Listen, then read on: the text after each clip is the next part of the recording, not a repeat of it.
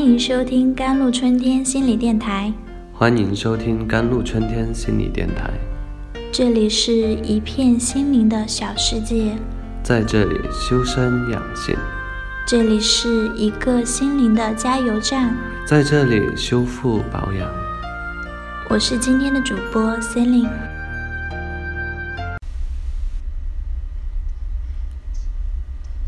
我们的文化要求我们含蓄和委婉。小时候，如果你去亲戚家做客，是不能直接表达“我想吃糖，我想喝可乐”的，这样会被家长训斥说不礼貌。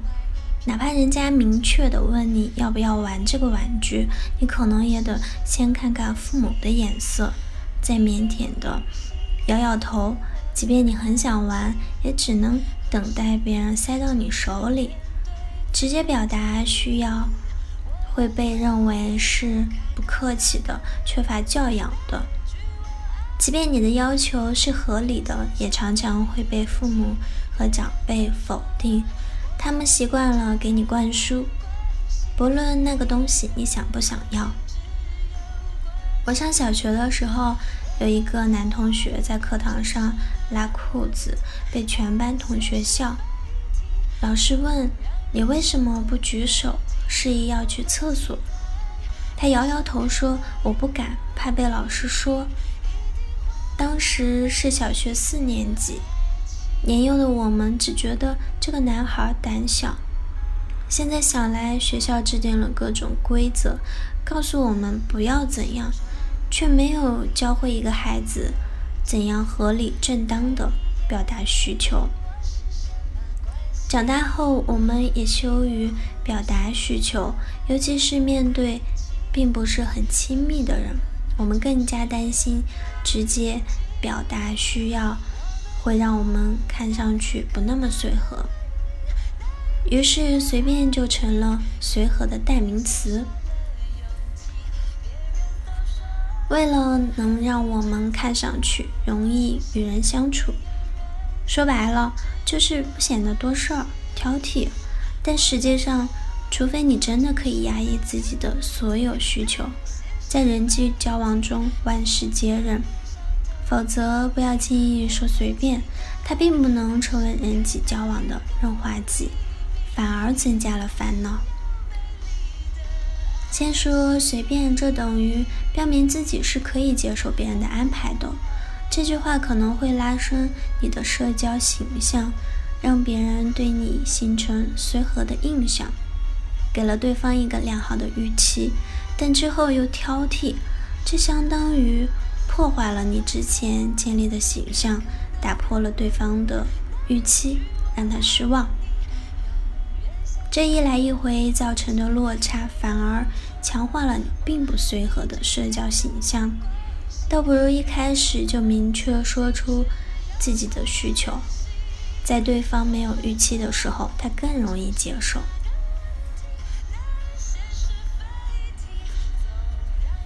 人际交往并不轻松，很多人是非常敏感的，常常会因为一点点小事儿就跟对方大动干戈。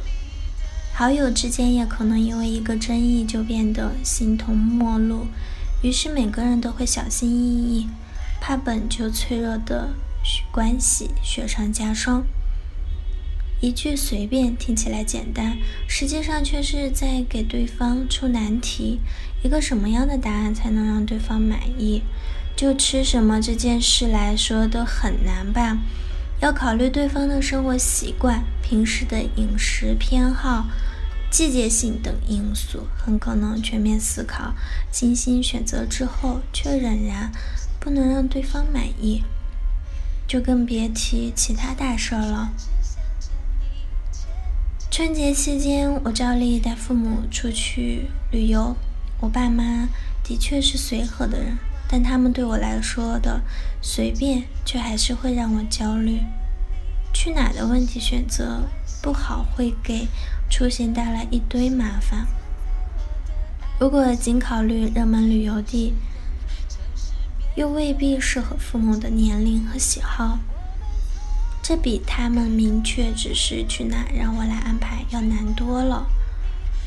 除了给别人造成压力和选择难题，说随便其实并不一定会留下随和的好印象，因为这看上去也像是并不在意，因为你不愿意花时间去讲需求，不愿意跟对方讨论交流，是一种应付的态度而已。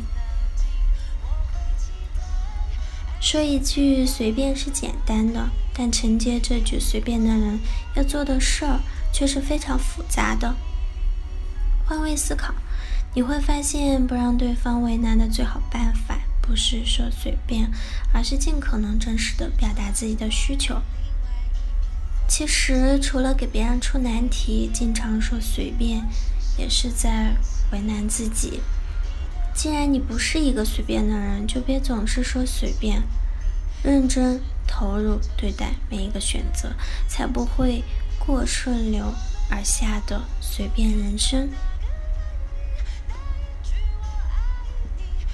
好了，以上就是今天的节目内容了。咨询请加微信 jlcd 幺零零幺，或者关注微信公众号“甘露春天微课堂”，收听更多内容。感谢您的收听。我是千里，我们下期节目再见。